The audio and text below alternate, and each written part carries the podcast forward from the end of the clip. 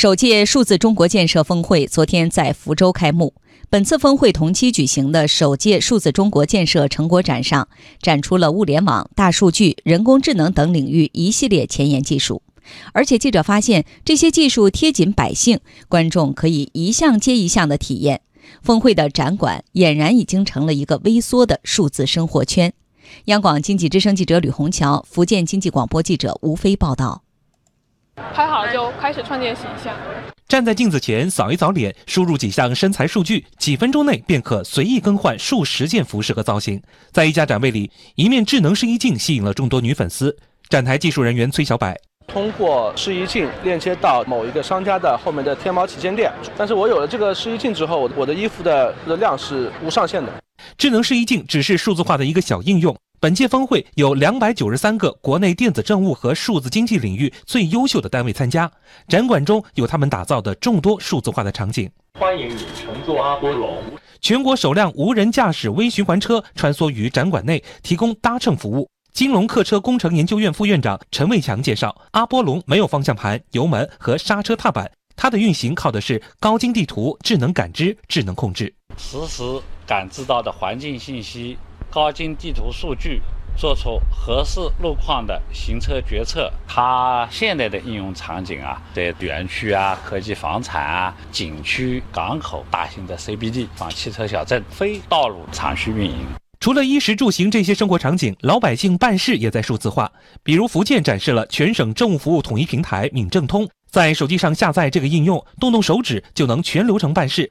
拿办户口来说，可以通过手机上传审批材料，足不出户就可以收到邮寄的相关文件，轻松落户。数字福建闽政通运营中心项目经理胡杰：我们的口号就是闽政通 APP 让企业和群众办事像网购一样方便。一共有超过十三万项的一个服务在上面，有分一些就是一趟都不用跑和最多跑一趟一些事项。这些数字场景勾勒出一个数字生活圈，而它背后是国产硬件提供的强大支撑。比如展馆展出的太湖之光计算机，根据国家超级计算无锡中心推广培训部主管王琼的说法，它的持续计算性能已经连续四次排名世界第一。比如说，我们未来七八天的天气预报，都是由这种机器来计算完成的。它的芯片研制也花了有二三十年的时间。这个芯片最大的特点就是它完全是我们国家自主研制的，然后它的指令集跟英特尔完全不一样。它的安全性比英特尔也高。而峰会主论坛发布的《数字中国建设发展报告》二零一七年也显示，我国硬件的核心技术在很多领域取得了历史性成就。阿里巴巴集团董事局主席马云说：“接下来，核心技术研发仍然会是竞争力的根本体现。核心技术是国之重器，如果不掌握核心技术，就是在别人的墙基上砌房子，就是在别人的院子里面种菜。”未来应该是争夺在技术领域的创新。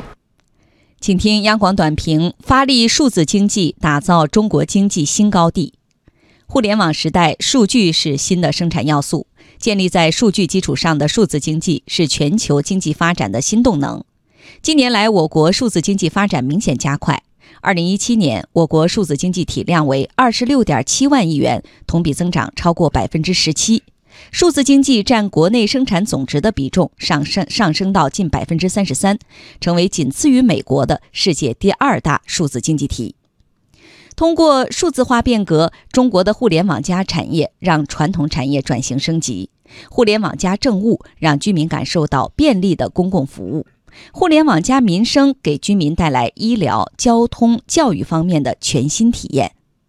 在全球，第四次工业革命掀起了巨大的智能化与信息化变革浪潮。在中国，数字经济也在引发经济增长格局和生产生活方式的巨变。